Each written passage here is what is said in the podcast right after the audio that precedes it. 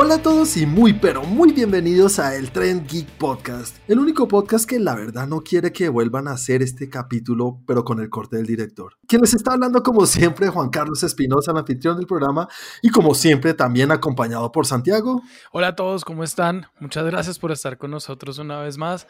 Como siempre les digo a los que llevan con nosotros 19 capítulos, Uh, ¿Vamos en 19? Sí, señores. Y 19 capítulos, pues muy chévere que estén con nosotros, qué rico tenerlos acá. Y a los que están llegando en el capítulo de hoy, bienvenidos, ojalá nos sigan escuchando de aquí en adelante. Santi, recuerda a la gente cómo nos pueden encontrar en las redes sociales y obviamente cómo pueden interactuar contigo en tus redes personales. Claro que sí, al canal lo encuentran en YouTube para todo lo que son videos en youtube.com slash trendgeek. En Instagram estamos como arroba trendgeek y en Twitter como arroba trendgeeklab. Y a mí me encuentran como arroba Santiago de Melión. Cris, ¿cómo estás? Saluda a la gente. Hola muchachos, ¿cómo están? No se les olvide que pueden encontrarnos en Facebook, en nuestro fanpage y en nuestro grupo, ambos como Train Geek. ¿Y a ti cómo te pueden encontrar, Cris? ¿Ya cambiaste tu, tu, tu Instagram? señor? Hay Sí, promesas. ¿sabes cómo se. Sí, sí, lo cambié. Ahora me pueden encontrar en, en- en Instagram como 41, así como los Padawan, pero con W y U. O sea, pasaste de. ¿Cómo? ¿cómo? ¿Otra Momento, momento, pasaste de Barba Blue 2021 porque era muy difícil a 41. 2012. Sí, a 2012. 41, ¿Cómo se escribe? ¿Cómo se escribe? así como suena. con W. 41. Eh, es- era uno de los gags, porque pues mi apellido suena como 41 en inglés. Ah, 41. Ah, Ah, bien. Como cubano, 41. Por eso. Ajá. Sí, exactamente. Deberíamos dejarlo igual en los en, en- en- en el, eh, la descripción del capítulo para que quede más fácil.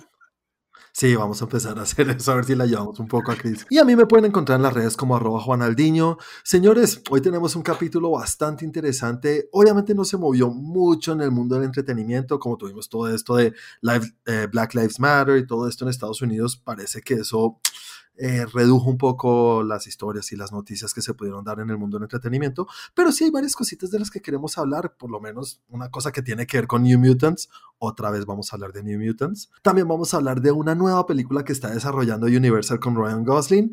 Y para finalizar, vamos a hablar algo, pues, como que está sucediendo en muchas partes, por lo menos acá en Colombia, en el cual van a volver los autocinemas. Bueno, ya al final vamos a cerrar con ese tema.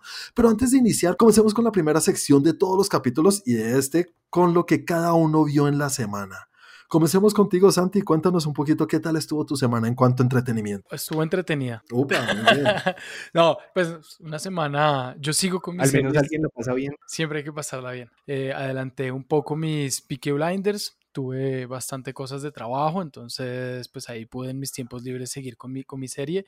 Y estuve viendo una Ujú. película que, que no, salió ya hace un par de semanas y me, me pareció muy chévere y es Capón. ¿Saben cuál es? Oh, la de Tom Hardy, ¿no? La de Tom Hardy, de Josh Trank. Bueno, cuéntanos un poquito porque yo quiero saber cuál es tu opinión en serio de esta película porque la tengo ahí que la quiero ver, pero no sé. Ah, Cuenta.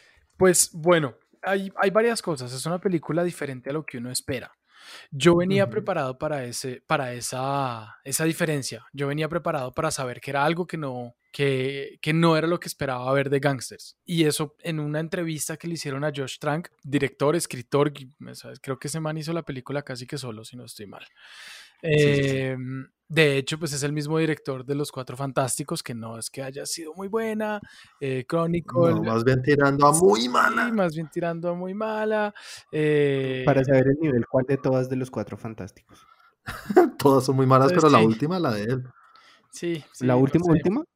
Sí, la última, la última con. Ah, eh, ¿Cómo se llama? Johnny Storm, por, interpretado por. Y con y Jordan. Sí, Exactamente. exactamente.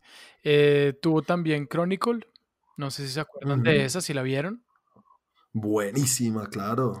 Es que creo que cuando salió Chronicle le fue muy bien, lo pusieron con cuatro fantásticos. O sea, y dijeron como que no, es el próximo gran director eh, de la juventud, Mm. bla, bla, bla.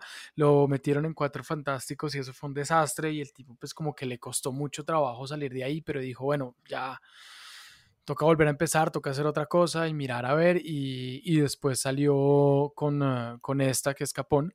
El caso es que a lo que el tipo le, lo que el tipo le gusta hacer es como la, la deconstrucción de los personajes. Y él hizo una, una película de Al Capón donde no quería que estuviera el nombre de Capón eh, en la cinta, pues en el título de hecho, lo quería ver de otra manera por lo que se pone, o sea, lo muestra de una manera diferente y muestra es el último año de la vida de, de, Al Capone. Eh, cuando ya pasó por la cárcel, cuando salió y se fue a vivir a su mansión en la Florida y que estaba invadido por la sífilis, eh, eh, creo que es neural, creo que se llama eso, que es como ya el último, la última, el último estado de sífilis de las personas. Entonces, el, la película es muy diferente a lo que uno espera. O sea, la actuación de Tom Hardy es impresionante.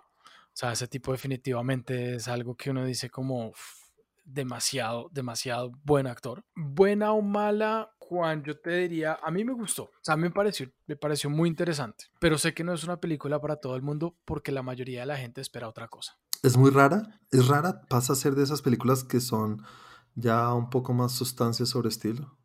O en sea, el, en el nivel de Odisea en el espacio, ¿qué tan rara es?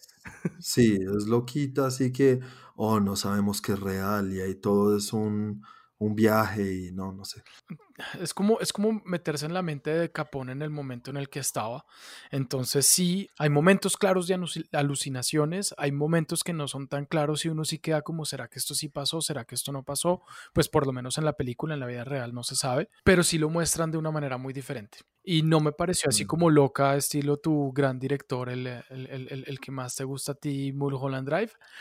Ajá, sí, sí, no, no, es un David Lynch ahí. No, no, no tanto como para llegar allá, pero sí más de meterse en el personaje, qué, qué estaba pensando, qué era lo que estaba viviendo Al Capone en, esos, en ese último año, cómo fue su evolución y su devolución, digámoslo así, lo cual me pareció interesante.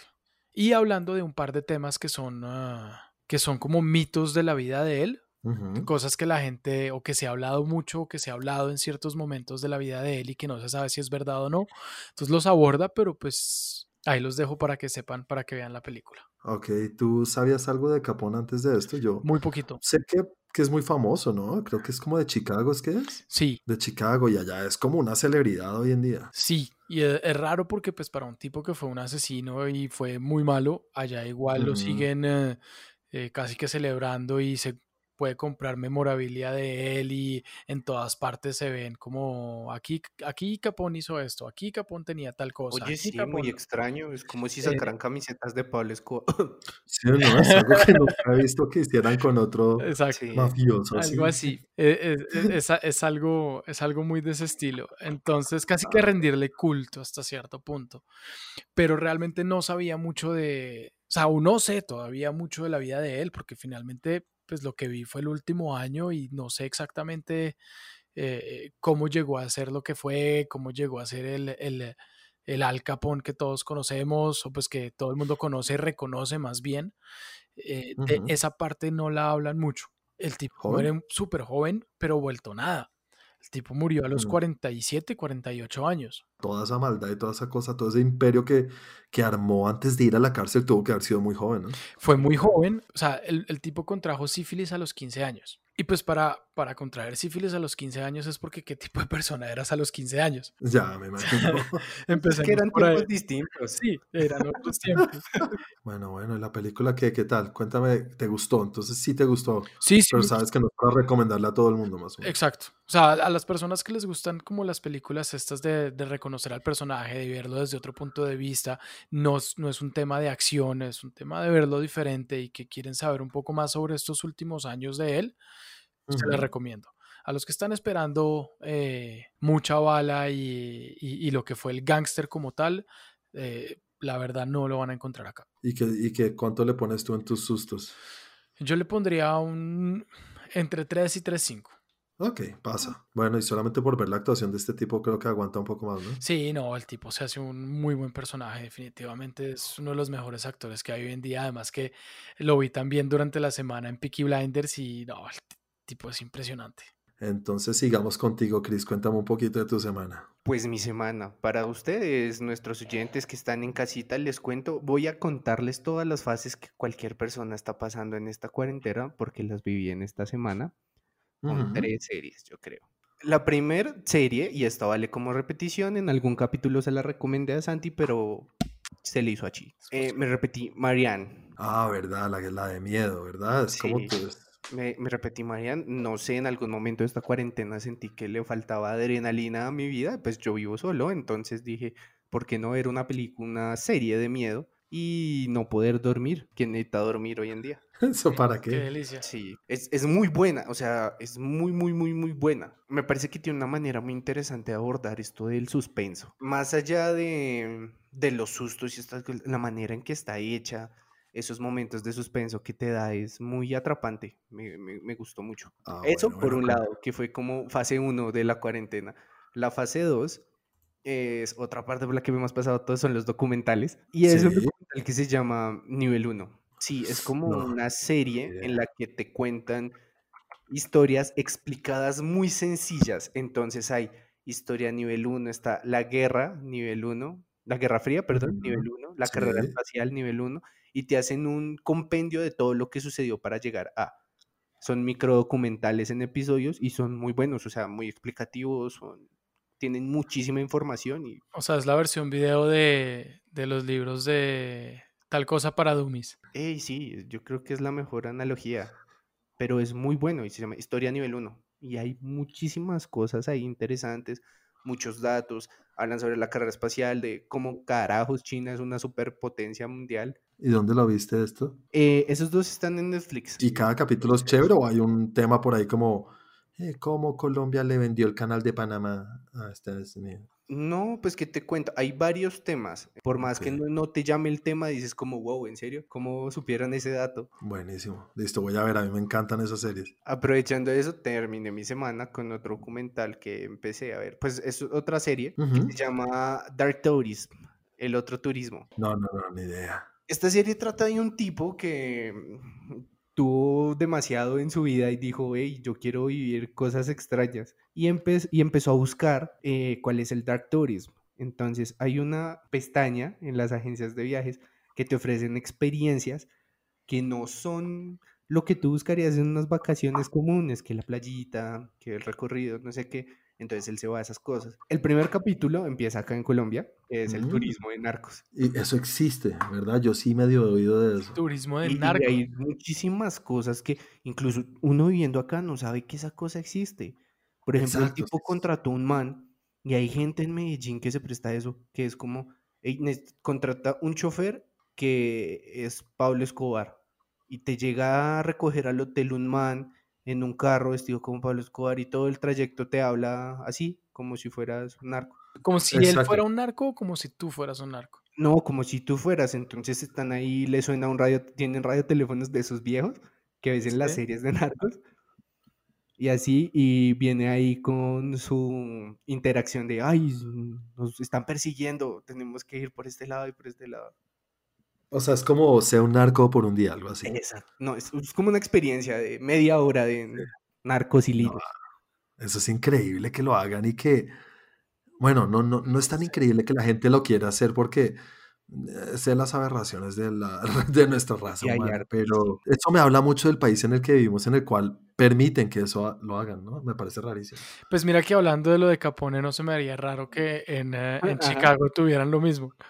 Sí, también es verdad. Sí, No, sí, y sí. sin ir tan lejos, en ese mismo capítulo, mira que mostraban en México hay otro kit, otra experiencia, que es literal, tú vas a la frontera y es una noche y es pásate como si fueras ilegal. Y te dan todas las experiencias que sufren las personas que se pasan ilegales. Entonces te muestran, generalmente cuando están en este punto, lo suelen robar y vienen y te quitan tus cosas. Te las quitan. Y la gente paga muy, muy, muy buen dinero por eso. Claro, obviamente. No, No, porque tiene que, increíble. además tiene que estar muy bien montado.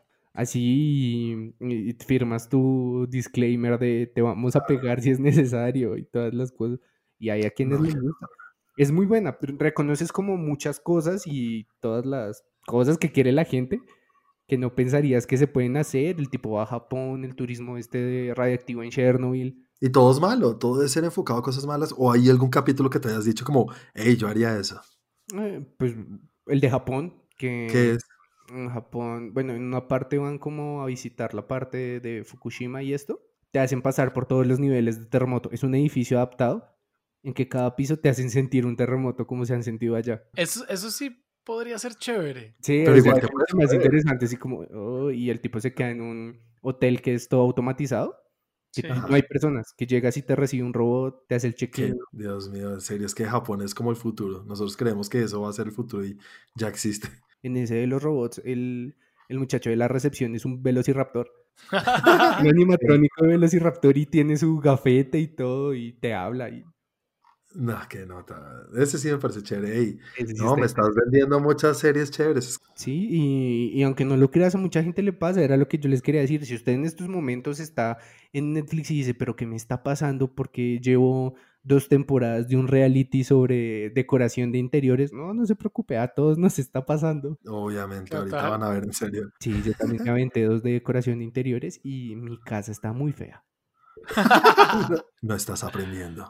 Sí, no, sí aprendí, por eso tengo mucho que cambiar. Si, si aprendí, Ah, por eso sé que está fea. Listo, señores, voy a hablarles un poquito de lo que yo vi en la semana y no sé, esta semana parece como que tuve más tiempo de lo normal y vi muchas cosas, así que ténganse un poquito, lo siento. Terminó la cuarta temporada de Ricky Morty, muy chévere, muy, muy chévere. No fue el mejor capítulo de la cuarta temporada, pero me gustó porque trae otra vez a la luz o trae a la historia algo que dejaron abierto en la temporada 3, que es cuando Rick cambia a su hija y traen otra vez ese tema de que si Beth es un clon o no es un clon. Ahí les dejo eso, tuvo un final muy chévere, un final que yo no me esperaba de Rick y Morty porque digamos que de alguna manera humaniza a Rick, que no- uno nunca cree que es posible. Sí, no, humanizar a Rick es como complejo. Sí. Vi una película de Netflix que se llama Always Be My Maybe. Sí, Eh, es una comedia romántica, chévere, está bien, ya les dije, a mí me encantan estas comedias románticas. Y esta no la vi con mi esposa, la vi solo, solamente por Oh. verla. Entonces, Ay. entonces ya verán cómo soy de sentimental y la vi, me gustó, me gustó. En algún chévere, momento muy- vas a digievolucionar y vas a empezar a ver doramas. De pronto vamos a ver. Obviamente, si les gustan las comedias románticas, recomendada, no sé qué más decirles porque no es una película con un tema distinto que no hayamos visto. El chico que son amigos de toda la vida y después se dan cuenta que se gustan y uno sabía y el otro no sabía y la misma tontería de siempre, pero bueno, está bien hecha, está tiene partes graciosas, mm, me ir soltando alguna carcajada, entonces por eso yo le doy un 3-5. Y aquí me metí un poquito en la parte de documentales, series, do- no, ni siquiera series documentales, solo documentales. Comencé con uno bastante fuerte. Yo no sé si ustedes en los 80 o en los 90 oyeron hablar alguna vez o vieron algunos actores que se llamaban los Corys, Corey Feldman y Corey Haim. Eran dos actores que eran amigos, ni siquiera eran hermanos ni nada. Tenían el mismo nombre, pero en esa época empezaron a salir en muchas películas juntos, muchísimas películas juntos. Eh, Corey Feldman, para que lo reconozcan, él sale en Goonies, Mouth. Ok. Él también sale en otra película, en Stand By Me. No sé si vieron esa, la de los niños que van caminando por la carrilera a buscar un cuerpo. Sí. Ah, caray. No. Él eh, tiene gafas y él es Corey Feldman. Entonces, y el otro es Corey Haim. Él ya murió. Y, este, y esta es un documental que hizo Corey Feldman acerca de la pedofilia en Hollywood y cómo ellos, los dos, pasaron por eso. Y a raíz de la muerte de su mejor amigo, eh, decidió hacer este documental y expone unas cosas que yo no tenía ni idea. Muy fuertes, muy duras. Y es dura de ver, pero es muy interesante. Una cosa que sí tengo que resaltar es que se nota que como que la hizo él y cero producción. Uy, no. Caray. Yo creo que nosotros podríamos hacerlo mejor, señores, sí, sin ser exagerado. Trendy que ser productores. No sé, creo que no se, lo, no se lo aprobaron en ninguna productora y no se querían meter en ese problema. Y le tocó hacerlo con las uñas seguramente. Y claro, habla de cómo fueron violados de niños, cómo los llevaban a fiestas para venderlos a otras personas. No, unas cosas muy fuertes y Estuvo muy sonado ese tema esta semana, ¿no? Con todo esto de Anonymous y, sí, exactamente. Y Epstein. Tal cual. Chévere, chévere. Es un documental que no puedo decir que se lo recomiendo a cualquiera y tampoco creo que lo vuelva a ver yo en la vida ya suficiente y es fuerte. Y como saben, yo soy padre, entonces más duro me da estas cosas. Sí. Eh, entonces le pongo un 3-5 también, llegando a 4 porque sé que es algo muy interesante y que vale la pena ver. Otro documental que vi, ah, este hace parte de YouTube. YouTube, la, ¿cómo se llama? YouTube Red, creo que se llama la, sí, el streaming Red. service, Sí. el, ser- el servicio de streaming, y se llama The Boy Band Con, The Lou Pearlman Story. Entonces, esto es lo que sucedió con Backstreet Boys y con InSync Sí. Y su manager. Para los que no, a mí me gusta Backstreet Boys, yo lo voy a decir, a mí me encanta esa música de los noventas, a mí me, gusta muchísimo. Yo las canto no y todo. al concierto. No, no fui maldita sea. Muy bien, muy bien. No. Algún Ya día, vimos que tanto te interesa. Gracias. pero voy a que, pero sí quería ir. Estaba con mi bebé muy chiquito, por eso fue que no fui. Sí, claro, excusas, sí. El hecho es que esto está basado en el tipo que creó estas dos bandas y que creó, mm, no, no digamos que se inventó lo que son los boy bands, pero sí estas dos mega grupos gigantes de los noventas que son Backstreet Boys e NSYNC. Pero fueron Pero creados historia- por el mismo man. O sea, las dos bandas super rivales fueron creadas por el mismo. Es- les voy a tocar un poquito una cosa que, que pasó en el documental que yo no lo podía creer. No les voy a contar de todo porque ojalá la vean. El tipo era dueño de una aerolínea y tenía mucho dinero. Y un día eh, transportó a los New Kids on the Block, ya mayores, Ya grandes. Ya grandes. Y dijo como, hey, yo puedo hacer esto. ¿Y qué hizo? Montó Backstreet Boys. Consiguió los grupos, consiguió la gente, él solo, él solito. El tipo es un genio. Y después montó InSync. Y aquí les voy a tocar el tema de por qué lo que dice Santi, que es increíble. Backstreet, digamos, los de Backstreet Boys sabían que InSync existía. Y este tipo lo que hacía era hablarle mierda a uno sobre el otro. O sea, los ponía a que se creciera una guerra entre ellos. O sea, antes de que existiera la guerra de mm, Marvel o DC, existía esta guerra. La, guerra. Civil War. Sí, en serio, la guerra entre yo soy fan de Backstreet y yo soy fan de NSYNC, eh, ahí muestran cosas, las viejas eran locas. En Sí. serio, pues ¿Tú qué son team eras? las fans más grandes. tú también serio, eras loco ahí. Sí, ¿O dime qué tú eras ahí. Pues yo solo me agarré como tres veces. allá a la salida de Unicentro. Tienes cara de ser de esos. No, Juan, ¿a qué, a qué- ¿de qué team eras tú? de los dos. Ay, Ay, todos me gustaban. No, no, pero espera, espera si les cuento ahora sí. Ya ahorita molestan, señores. El hecho es que el tipo, después le preguntan y dice, a ver, señores, les voy a explicar por qué es que yo creé las dos bandas y las puso a pelear entre sí y creó todo este conflicto. Él dijo, esto es una marca, esto es como Coca-Cola y Pepsi. Coca-Cola y Pepsi existen, ¿no? Primero estuvo Coca-Cola y después existió Pepsi. Pero esa rivalidad existe y la cosa alimenta mucho que las dos marcas sean muy reconocidas. En algún momento, después de yo haber creado Backstreet Boys, alguien iba a crear otro grupo que iba a hacer competencia. ¿Y por qué no la creo yo de una vez? Y soy dueño de las dos cosas en la competencia. O sea, soy dueño del, del original y de la competencia. No, el man es un genio, ¿no? Sí, tienes razón. Sí. Mucho duro. Yo cuando lo vi, yo, ¡ah! maldito monstruo. Tienen que verlo. Es, es muy chévere porque es que el dueño es una rata. Es lo peor, es lo peor, es la peor persona que, se ha, que ha existido porque los pone a trabajar tres años, digamos los primeros tres años que trabajan los dos grupos, ¿no? Sí. Ustedes se imaginarán la cantidad de dinero que hacen vendiendo todos los conciertos del mundo. Y no, cuando a los tres años les dice, listo, les voy a entregar su primer cheque. Les entrega un cheque por 10 mil dólares No. ¿A cada uno o a todos? a cada uno. Die- tres años de trabajo, 10 mil dólares. Bueno, igual viajaron, conocieron, les pagaron todo durante ese tiempo. O sea, no tuvieron que gastar un dólar. Pero, pero es que ahí, digamos, ahí en el documental mostraban un- una tabla y mostraban lo que es en Estados Unidos el, el salario mínimo. Sí. Y en esos tres años, un, una- un mesero de salario mínimo ganó más, ganó más dinero de lo que ellos ganaron esos tres años. Claro.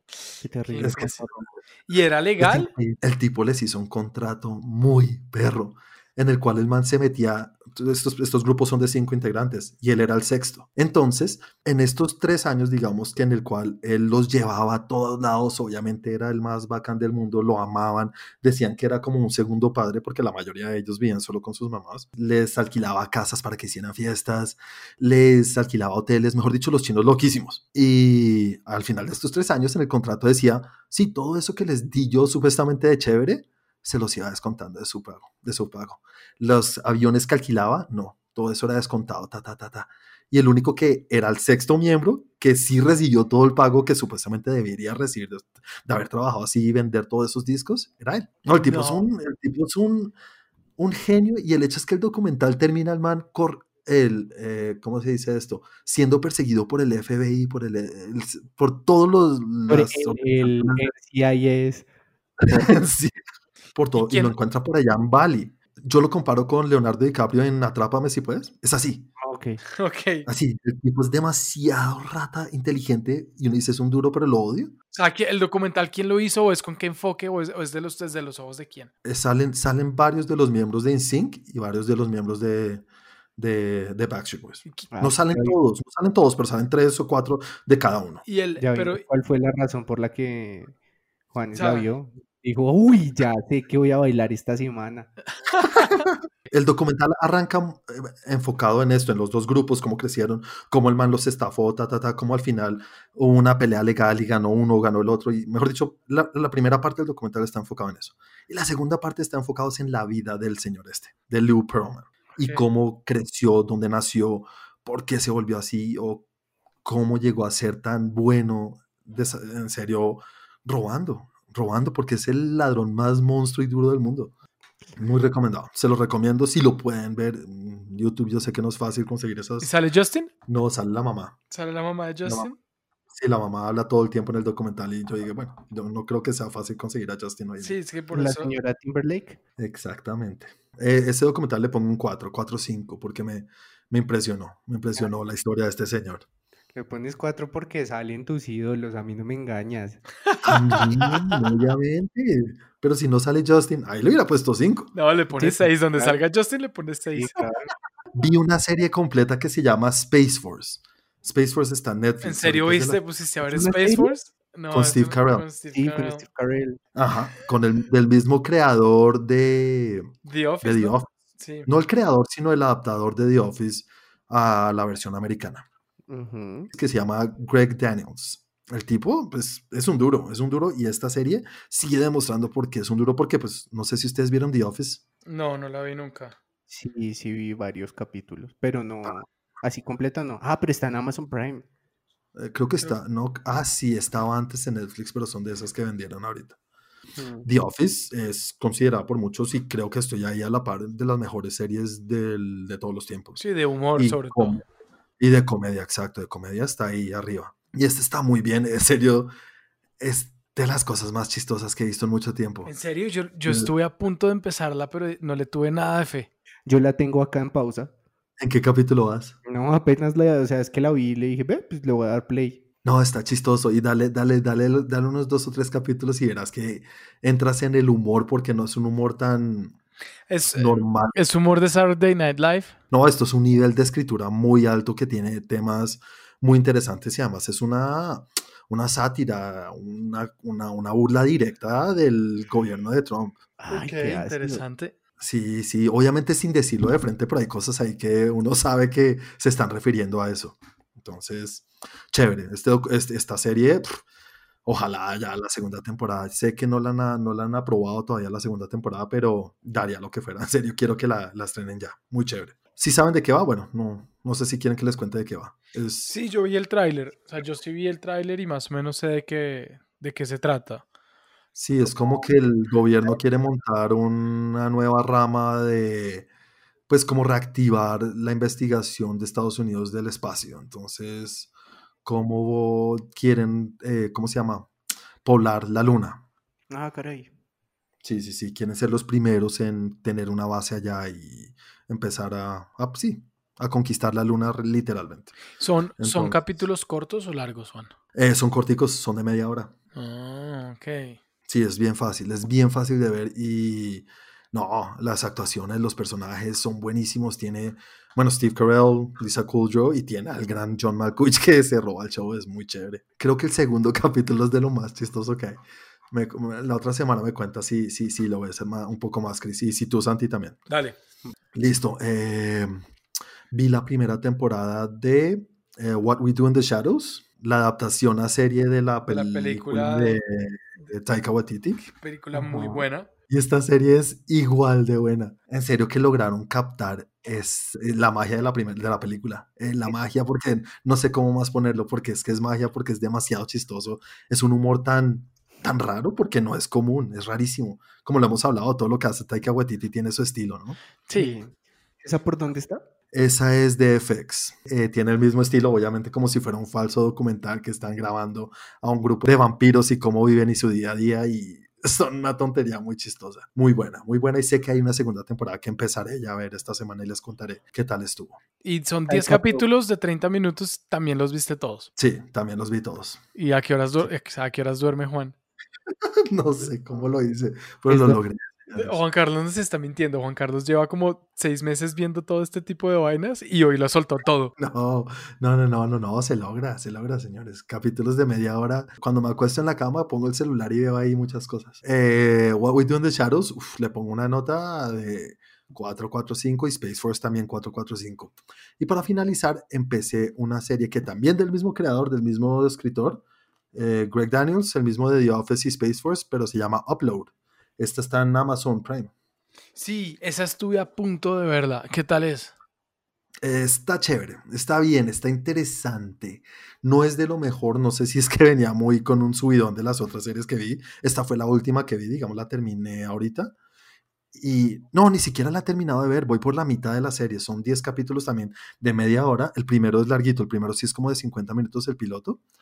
Y esta, y esta sí la voy por la mitad y la estoy viendo con mi esposa y a ella le gusta, tiene su tema ahí futurista, mm, como mostrándonos a dónde podemos llegar, el tema de qué hay después de la muerte, nuestro subconsciente, es temas un poco no, no tan, ¿cómo se dice? Ligeros, pero aquí los tratan de poner en un ambiente ligero. Ok. Entonces eh, está, está bien, está bien, está bien. Es una serie que la recomiendo. Yo le pongo un 3 en lo que voy. Voy apenas 5 capítulos. La otra semana les diré cómo termina. Y señores, aquí llegamos al final de lo que yo vi en esta semana. Muchas gracias. No, pues no sé a qué horas habrás comido y estado con Tomás. Pobre Tomás, esta semana no lo, no lo cuidaron. que Tomás todavía no puede hablar, pero si pudiera, él también te daría esa sinopsis. Eh, señores, nos metemos de una vez con la segunda sección del, capítulo de hoy. Sí, vamos. Y vamos a hablar de esas cosas que les dije al inicio. Vamos a comenzar con algo que. Ay, New Mutant, señores. Claro, mi película favorita más esperada del año. 2017. 2017 por ahí, ¿no? Dios mío, película que ha tenido cinco fechas de estreno.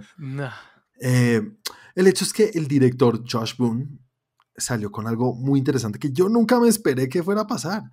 Josh Boone dice que quiere hacer una trilogía de esta, de esta película. Una trilogía de la película que no se ha podido estrenar porque ha tenido mil problemas. Dicen que han hecho reshoots o la compra de Fox por Disney también complicó el estreno de la película. O sea, muchas razones por las cuales la película no se ha podido estrenar. Según la entrevista que le hicieron, no voy a leerla exactamente, pero lo que dice por encima es como, estoy muy feliz de haber podido realizar la película que quería hacer y espero que si le va muy bien, el estudio me deje hacer una trilogía de estos personajes. Pues, pues no sé, a mí me parece que, que se tiene mucha fe, la verdad. o realmente lo que está grabando este señor es una vaina de otro mundo que nuestra jóvenes mentes todavía no están listas para entender y requiere de 16 lanzamientos. ¿Tú qué opinas, Santi? No, pues yo, yo también creo que se tiene mucha fe. o sea, está bien, está bien que se tenga fe y además que es algo que tiene que decir. No va a decir, no, la verdad es que la película es malísima y pues no, ojalá ni salga. No, el tipo es el director, el tipo tiene que decir está muy buena y quiero seguir adelante y quiero hacer más películas de estos y quiero hacer una trilogía y si me dejan hago tres trilogías y le monto competencia a Star Wars, pero, pero, pero... porque siempre con esa herida? no, yo no dije que iban a ser malas. Yo no dije que iban a ser malas.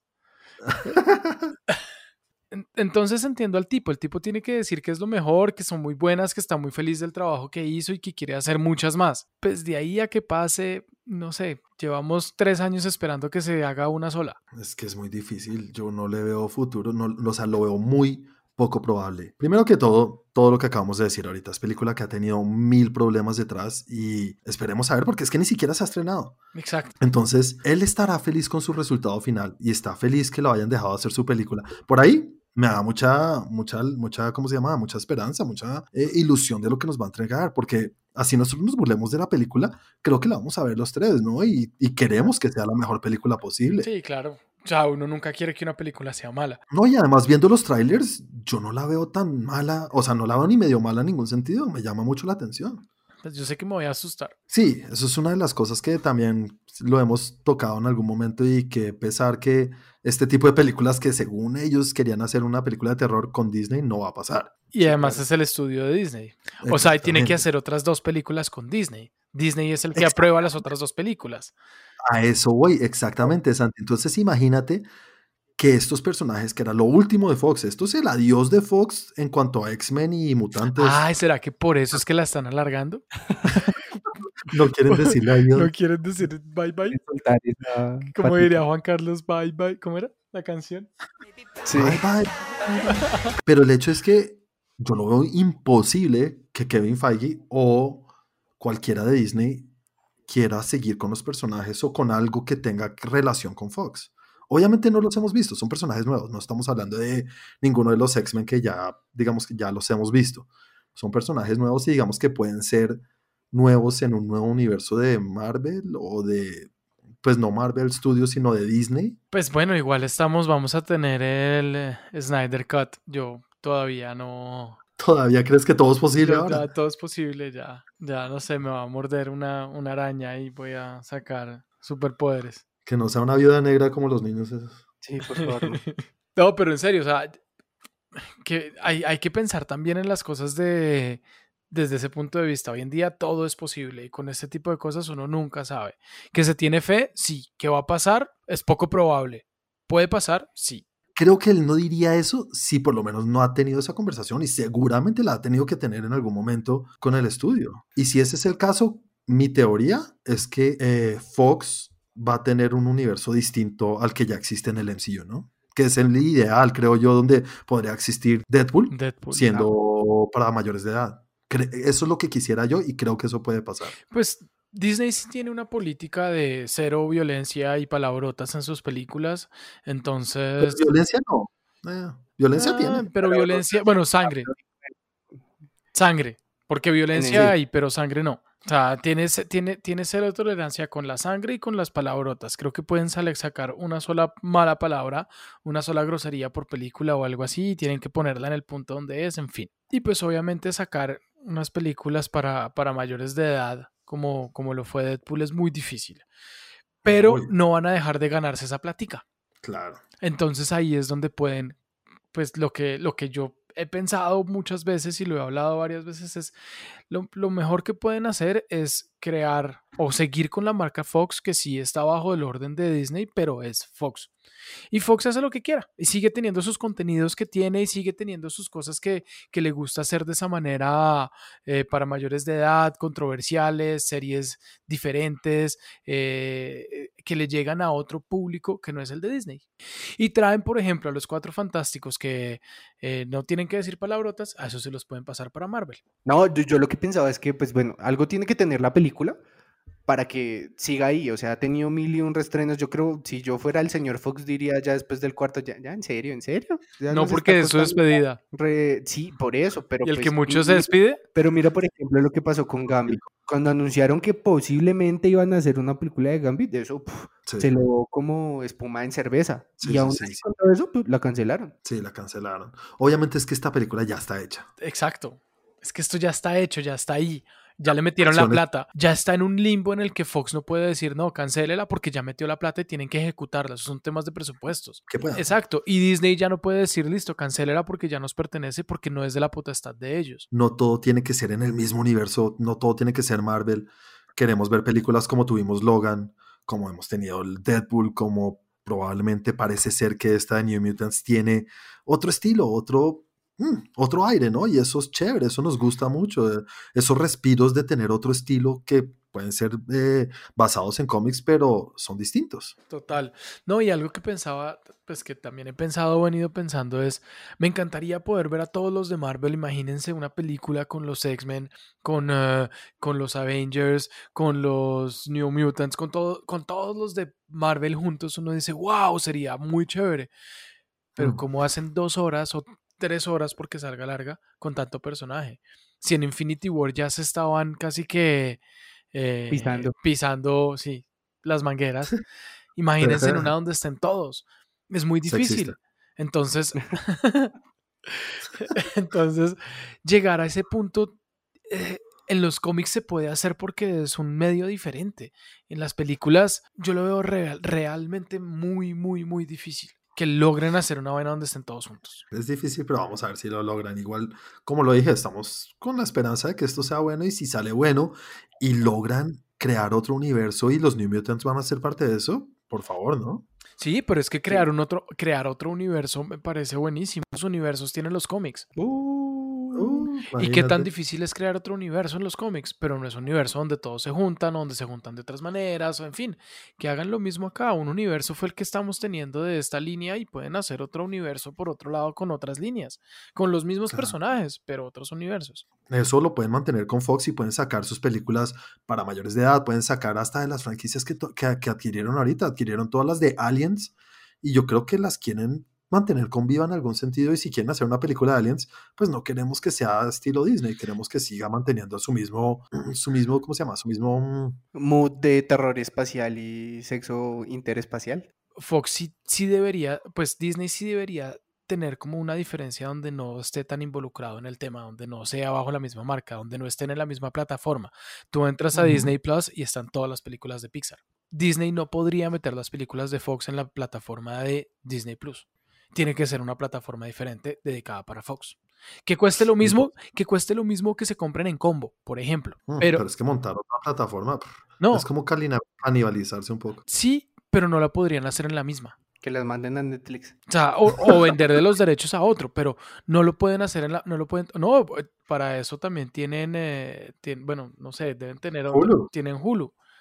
En Sí. Hulu, Hulu también, Hulu también hace, pues Disney es como el eh, accionista al 30% de Hulu, Si tiene harto de dueño. tiene, es dueño de una gran parte de Hulu, pues metan ese contenido en Hulu. Sí, toca llegar así con mercadeo agresivo, decirle a Netflix cuánto me vale que usted me ponga una pestaña que se llame Fox. Sí, exacto. por ejemplo.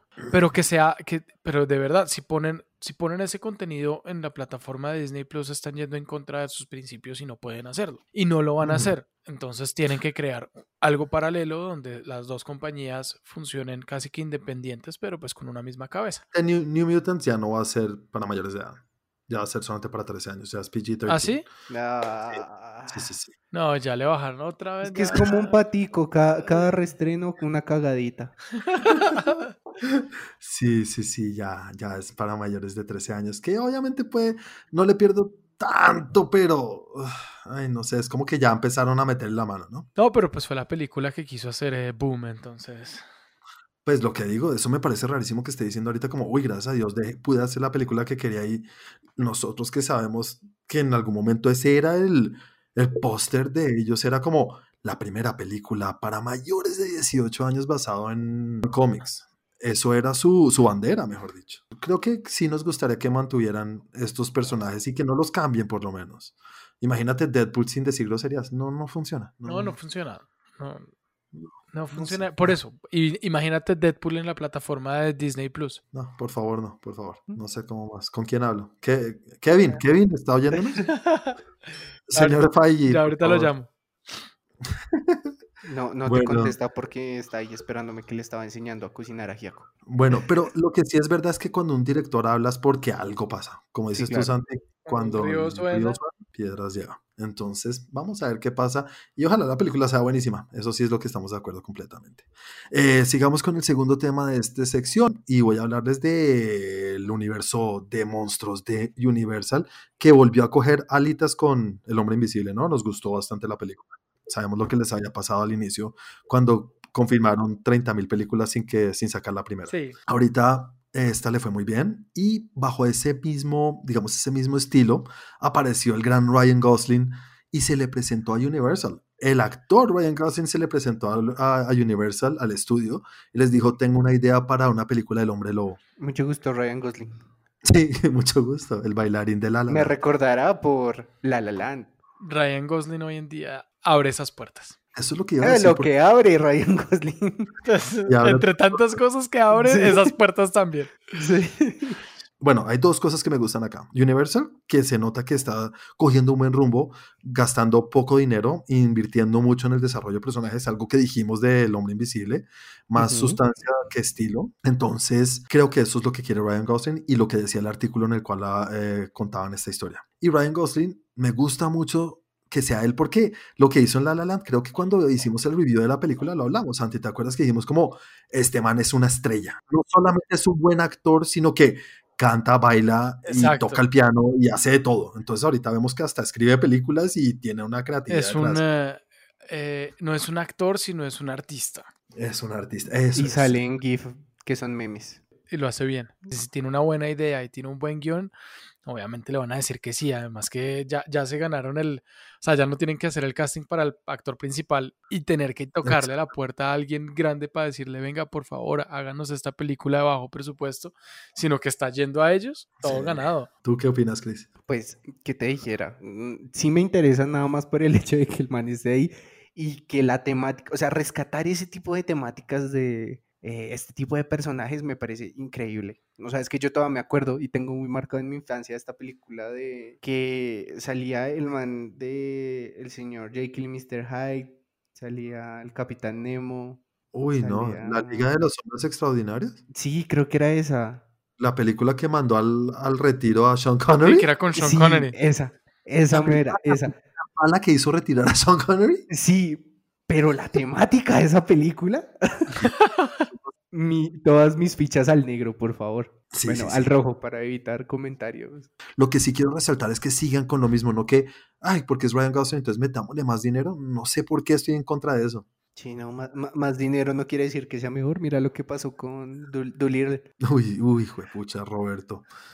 Ay, No, no, Roberto. no, no, no. Y bueno, señores, sigamos entonces con el tercer tema de, este, de esta segunda sección y vamos a hablar de algo pues que me gustaría ver sus opiniones. Ya sabemos que los cines los van a abrir y los están ya reabriendo en otros países, ¿no? Creo que en México ya, Chris. Sí, en México ya están reabriendo las salas de cine. Incluso si no estoy mal en China, muchos cines adaptaron sus salas para poder reabrirlas, que le quitaron sillas de por medio y las dejaron en tandas de a dos y de a uno. Sí, en China es que creo que tuvieron un, un bachecito porque abrieron y les tocó volver a cerrar las salas Sí. por alguna cosa. Porque Sí, se volvió, a, sí. volvió a salir un brote. Sí, volvió a salir un brote y eso seguramente va a pasar. Y aquí vemos que va a pasar lo mismo. Pues cuando digo aquí es aquí en Bogotá, aquí en Colombia, y va a empezar con autocinema. Sabemos que lo primero que van a abrir es en, en, en los parqueaderos o por lo menos en el parqueadero de aquí, un centro comercial que se llama Unicentro. Van a adaptarlo para un autocinema. Ese centro comercial lo conoce muy bien Juan porque era donde iba a pelear con los que les gustaban los Bastard Boys. Sí, se encontraban ahí en la puerta de Unicentro ahí a golpearse. No, eso lo hacía con, con, con los de Crepúsculo, con los de Teen. Sí. Pero señores, ¿ustedes alguna vez han estado en un autocinema? Sí, No, Chris, creo. Chris es muy chiquito. sí. Aquí hubo uno antes y yo fui una vez a ese autocinema. En el que norte. quedaba Quedaba por la 200, ¿no? sí, Sí, quedaba por ahí, por el quedaba En norte. Vima. No sé si era en Sí. Vima exactamente, pero por ahí era. Seguramente esta, este, este autocinema creo que lo abren ahorita el 20 de junio, estamos a nada. Las películas que van a presentar serán películas viejas o no sé si de Netflix, no sé de qué, porque sabemos que no se ha estrenado nada nuevo para cines. Sé que hay películas colombianas y que están ahí, entonces no sé si de pronto sean esas las que van a estrenar. Pero que- Ujú, el paseo 6. maldito paseo. Pero la que sí queremos ver obviamente es Tenant, ¿no? Sí, Sí, pero claro. no, pero yo, pero no la quiero ver en un autocinema. Ese es el tema que quiero tocar. Cuéntame, Santi. Bueno, lo primero, eh, hay que tener en cuenta que nosotros vivimos en Bogotá, una ciudad donde llueve todos los días. El primer problema que tengo yo con esto es, imagínate tú viendo una película en plena lluvia con los, con los parabrisas del carro para allá y para acá y el ruido. Uy, no. Eso por un lado. Por otro lado, el sonido. Imagínate tú viendo Tenant, Sí. ya sea con, lo, con el, el- el ruido del carro y pues el- Mm. el- el- en el carro que tiene mi novia, que no es mío, es de ella. Eh, Ven al menos. El sé si sonido me no- el entrar Con la sonido- bicicleta.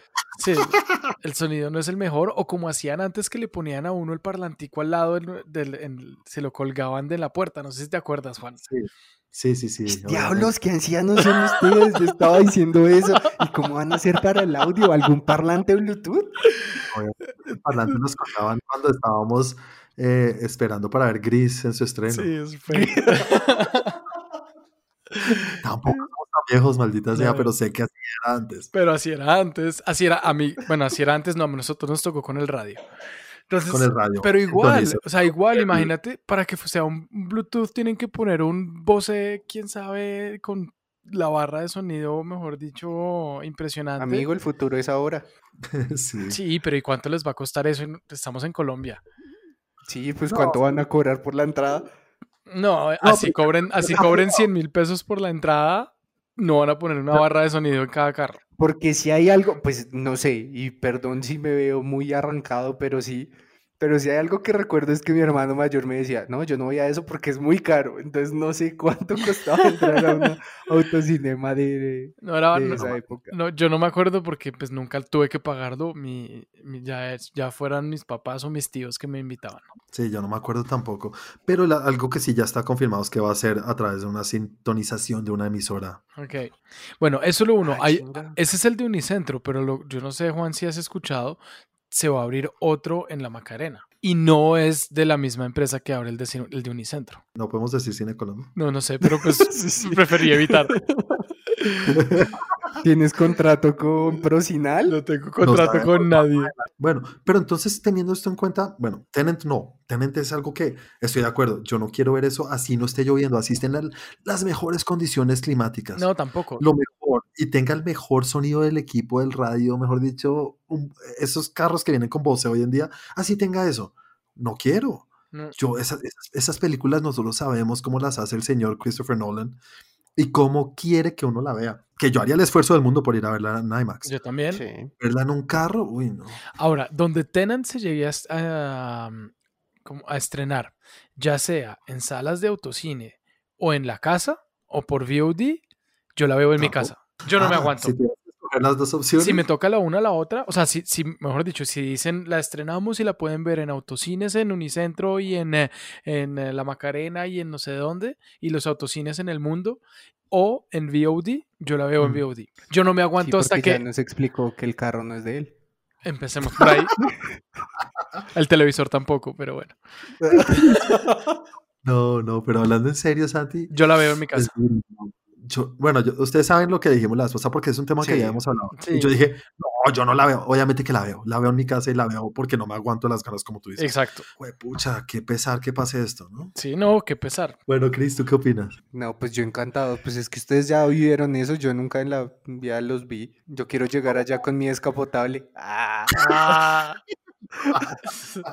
me quedan como muchas dudas, porque si es por una estación de radio, o sea que si yo sé el dial, ¿puedo escuchar la película? Obviamente nunca entraba perfecto y hoy en día debe ser la maravilla y entra perfecto, pero igual no quiero, no, no. Ya estoy viendo ahí llegar esos Monza del setenta y pico.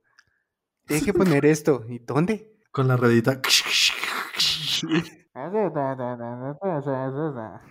Obviamente, Chris, que una cosa es la experiencia. y La experiencia yo la vivo, si sea para ir a ver, no sé, hasta una de las películas que ya están, que ya están afuera. Sí. Una película Yo, que no llama tanto la atención. Es que tengan, digamos que tiene algo más Exacto. allá exacto. Ujú. de la experiencia de ir al cine. Yo Eh, iría a ver El Hombre Invisible en versión grandota, pero no tengo carro, entonces la veo en mi casa. Sí, de pronto por la experiencia de ir a ver una película que ya uno ya vio y ya la vio en su mejor experiencia. O no, o de una película que no es tan necesaria o tan de alto nivel, alto nivel como Tenant. Eh. Puede ser, no sé, qué otra película está pendiente por estrenarse que, que, que no. Mulan. No, no, no, Mulan. Yo, Mulan yo, por- también la yo- quiero ver. bueno, es que Mulan, Mulan, yo creo que van a por meter la estrenarse. The New Mutants. No. es verdad. Sí, pero es que esa sigue pendiente hasta quién sabe. Por ejemplo, un Scooby-Doo que hubiera salido, de haber salido en, eh, en autocine, yo habría ido a cine a verla. Porque no es, neces- no es tan necesario verla en la casa, no es una película de alto, ¿cómo se dice esto? De, de alto perfil. Eh, Sí. Puede ser chévere verla por fuera, hace un evento y obviamente depende del precio de lo que cueste el autocine. Uy, no pero sé. ahí está el nuevo modelo de negocio, que uh, venga un Uber, me recoja y yo le invito al cine. y pagas cuatro veces lo que cuesta. Voy a editar esta parte porque es que no, lo invitas a cine, entonces no tienes que pagar tanto. Uy, qué buen negocio, Chris. Chris, voy a editar esta parte también porque nos acabamos de tapar. Sí, para los que no tenemos carro y necesitamos de el cine. No, mira, le- le Claro. llamas a tu amigo Juan Carlos y le dices, Juan, ¿me invitas al autocine? Me llevas y yo te ¿Me invito. llevas y yo te invito? ¿Me llevas y compartimos? Yo pago las crispetas. Pa, Suficiente. Y además, no sé, la pantalla tiene que ser muy grande. Dicen que es como de 18 metros, que no sé qué. y que Ya veo a- un unicentro lleno de polisombra por todo lado. 150 carros van a caber. Híjola. Harto, ¿no? Eso suena hartísimo. Sí. No sé, no sé. Vamos a ver igual. Ah, jue madre, yo no sé, Tenant. Creo que le quisiera dar la oportunidad con una película antes que lanzarme de, de- de lleno con Tenant. Si la veo con otra película, digo, uy, aguanta y Mm, chévere ir a yo ver. No, no, prefiero verla en mi casa Me que en el niego. carro. No sé. Bueno, Ah, pero fuera de él el carro. Que en el carro, no en mi carro. no en mi carro, en el carro. Pero bueno, por lo menos vamos a tener de vuelta el cine, algo que me, me gusta, ¿no? Sí, ya, esperanza. ya empieza a moverse un poquito el tema. Porque sí, el cine nos saca de todo este esta locura que vive Cristo todos los días y vivimos todos. Sí, lo sé. Bueno, señores, aquí ya llegamos al final del capítulo de hoy. Cuéntenos los que nos están oyendo ustedes qué opinan de los temas que tocamos hoy. Así estemos mamados, háblenos de New Mutants, vamos a seguir oyéndolos. ¿Y qué opinan de Ryan Gosling? ¿Les ¿Parece tan buen actor? ¿Creen que lo que está haciendo Un- Universal está chévere o no? Y también lo del autocine. ¿Saben que es un autocine como Chris? ¿O no tienen ni idea? ¿O solamente lo han visto en gris? No sé, cualquier cosa. Déjenos saber en los comentarios de este capítulo si lo están oyendo en iTunes. Ahí nos pueden dejar y también nos pueden dejar un review que eso nos ayuda mucho a nuestros números. Eh, en las redes también pueden interactuar con nosotros. Santi, recuerda a la gente cómo pueden interactuar con nosotros. Claro que sí, pueden interactuar con nosotros en Twitter como trendgeeklab. También estamos en Instagram como trendgeek. Y para ver todo el contenido de video que tenemos, solamente tienen que ir a YouTube en youtube.com slash trendgeek. Y a mí, para despedirme, me encuentran en arroba Santiago M. León. Y Chris, recuerda a la gente cómo te pueden encontrar a ti y también un poquito acerca de cómo pueden hablar con nosotros en Facebook. Si nos quieren decir cualquier cosa, enterarse de noticias y más, pueden encontrarnos en nuestra fanpage de Facebook y nuestro grupo también como Trend Geek. A mí me pueden encontrar en Instagram como 41. Lo voy a dejar escrito en la descripción de este capítulo, no se preocupen.